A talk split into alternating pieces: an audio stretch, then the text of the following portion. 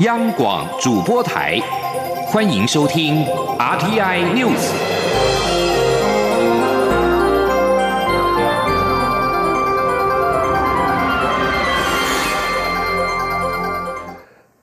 各位好，欢迎收听这节央广主播台提供给您的 RTI News，我是陈走华。中央流行疫情指挥中心下午在记者会当中宣布，台湾在今天没有新增 COVID-19 武汉肺炎的确诊个案，而目前累计四十五例确诊，其中一人死亡，十五人出院，其他个案是病况稳定，持续的住院隔离当中。而至于在日前确诊的第三十九案，为北部六十多岁的女性，并且传给四十三案的插花班的同学。因为这起个案有外籍媒体之一是从台湾带病毒出去，并且造成埃及尼罗河游船的群聚感染。中央流行疫情指挥中心在今天透过台大团队，并且进行了病毒基因体的定序，在今天说明判定个案是在埃及受到感染，并在回台之后发病，确定是境外感染。记者陈林信洪的报道。中央流行疫情指挥中心八号公布，台湾国内最新武汉肺炎疫情并没有新增确诊个案。至于染疫来台的澳洲音乐家，已掌握接触者共有四百二十人，其中一百四十七人需要居家隔离。疫情指挥中心也陆续针对密切接触者进行裁剪。另外，日前确诊的第三十九案，由于是否在埃及染病后再回来台湾，引发争议。指挥中心透过台大医学院教授张淑元取得检体后，快速进行病毒分离，再由台大医学院叶秀慧教授研究团队进行定序分析，发现三十九例个案的病毒基因体定序与台湾病毒序列差距相当大，但和欧洲、奈及利亚、巴西及意大利等地的病毒属于同一个演化支，因此判断该案是在埃及受到感染，回台之后才发病，确定为境外感染。叶修会说：“现在台湾的病毒哦，基因体呢序列分析告诉我们，台湾最主要有四个来源。”哦，有四个分支，那但是这个这个病患的病毒 DNA 序列哦，完全跟这个是不一样，它反而呢，这个变异呀是跟这个分支特别接近，那这个分支呢，基本上就是属于欧洲的病毒分支。叶秀慧也表示，目前新冠病毒在台湾有四个病毒株分支，都是从中国武汉的病毒株过来，和欧洲国家的病毒序列不同。他也指出，病毒在复制时本来就会产生变异，但新冠病毒很特别，有三万个碱基，也就是保护自己不要产生太大突变的机制，因此变异反而没有特别多。中央广播电台记者陈林信鸿报道。另外，台湾已经发生武汉肺炎医院群聚感染的事件。指挥中心指挥官陈时中在今天表示，医护因为照顾病人受到感染，可获补助。而目前染疫的三名的护理师以及医院的清洁人员可以获得补助，每人至少新台币三十五万元。另外，中央研究院在今天对外宣布，对抗武汉肺炎再添利器。成功制造了新冠肺炎的检测抗体，而且是破纪录十九天完成抗体的筛选。中研院表示，基因体中心研究员杨安瑞团体成功合成能够辨识新冠病毒蛋白质的单株抗体群，将可作为检测快筛装置的关键试剂，可让衰减武汉肺炎病毒的时间从四小时缩短到十五分钟，就可以迅速得到结果，有效提升了我国的衰减量能。同时，众研也表示，下一个阶段在经济部的安排之下，将和厂商联系生产武汉肺炎病毒快栓抗原检测的原型产品，将送食药署验证，获得卫福部许可之后，顺利的话，希望厂商能够在三到四个月内量产。二二八事件纪念基金会在今天举办了“二二八事件真相与转型正义报告稿”新书发表会，促转会代理主委杨翠表示。二二八事件的受难家属就是受难者。二二八事件对台湾社会的影响，到现在都还完全清理好，所以要诚恳面对过去，才能够大步走向未来。这也是这份报告稿最重要的意义。记者郑林的报道。八事件纪念基金会八号在二二八国家纪念馆举办二二八事件真相与转型正义报告稿新书发表会，邀请促转会代理主委杨翠致辞，并由专书作者国史馆馆长陈怡生、政治大学文学院院长薛化元等进行综合座谈。杨翠表示，报告稿以专书方式呈现，比专章更能深入探讨二二八事件与白色恐怖不同之处，也凸显二二八事件在台湾历史发展过程中的影响。对二二八事件受难者来说，能安慰他们伤痛的灵魂；对等待政府公布真相的受难者家属来说，也有比较好的交代。杨翠也提及，有些人会问：二二八事件发生至今超过七十年，当事人都不在了，为何还要讨论？但他认为，没有历史真相就没有转型正义。这份报告稿代表台湾推展转型正义路上重要的里程碑。二八事件的家属、受难家属。就是受难者，二八的受难家属也搁伫咧，二八的受难家族也搁伫咧，二八社二八事件对台湾社会的影响，甲即卖，还阁也未真正完全清理好势，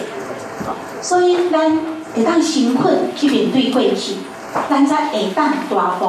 走向未来。我想这是这个报告个上重要的意义。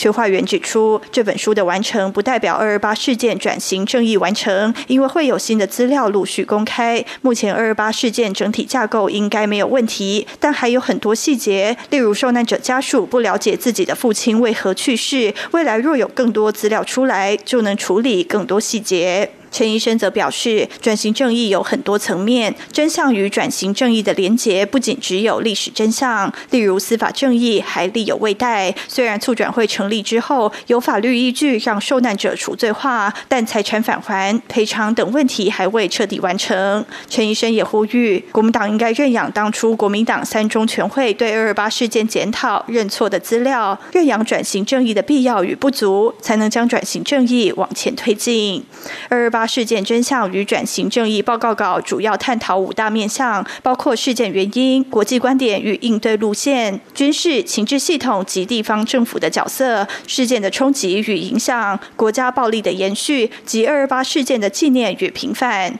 专书汇集国内二二八事件研究领域学者专家的共同努力，并补入近年新出土的二二八史料及相关论著，为二二八事件更进一步的真相探究及转型正义的深化追求有所贡献。央广记者郑玲采访报道。今天是国际妇女节，台湾义工联盟和妇女新知基金会到行政院前举行记者会，表示女性在家庭当中时常背负着主要照顾者的角色。但是，国家和医院应该负起长照责任，演绎制度化裁员，并且通盘检讨长照人力政策，才能让长照成为社会福利制度，而非个别家庭或女性劳动者的压力。记者郑林的报道。台湾义工联盟与妇女新知基金会八号共同举行记者会，表示，近年来台湾为因应人口老化，陆续推出相关照顾制度。从二零零七年的大温暖计划、长照十年计划，到最近的长照二点零，照顾政策的名字不断替换更新，但政府提供的长照服务却一直不符人民所需。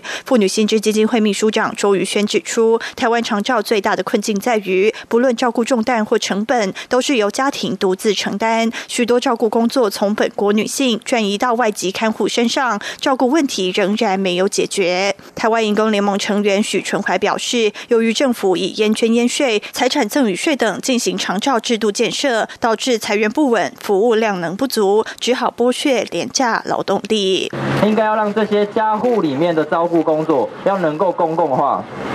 同时也要保障。这些在长期照顾体制里面的劳动者的劳动待遇要受到保障，所以呢，我们今天要求第一个在裁员上，政府应该去编列长期稳定的裁员，不要再用像是烟税这种。不稳定的机会所以来做裁员。同时，民团指出，台湾有二十五万家庭使用移工处理照顾工作，与政府的长照二点零几乎可说是平行世界。这样的双轨制长照必须废除，将本地的照顾服务员与家护移工都纳入长照人力考量，保障他们合理的劳动条件。另外，民团也要求政府与医院合力，安排与训练本劳与义工，并广立公立机构聘雇照顾人力，会整各地区需求后安排调度。如此一来，照顾人员才能不再苦于身体与精神的折磨，被照顾者才能有妥善照顾，家务劳动也才能真正公共化、社会化，体现妇女节精神。央广记者郑玲采访报道。而关于民间团体呼吁家庭照顾义工应纳入长照体系，对此，劳动部也在今天表示，劳动部是义工引进单位，长照制度主责单位是卫福部，若有相关的规划，都愿意配合。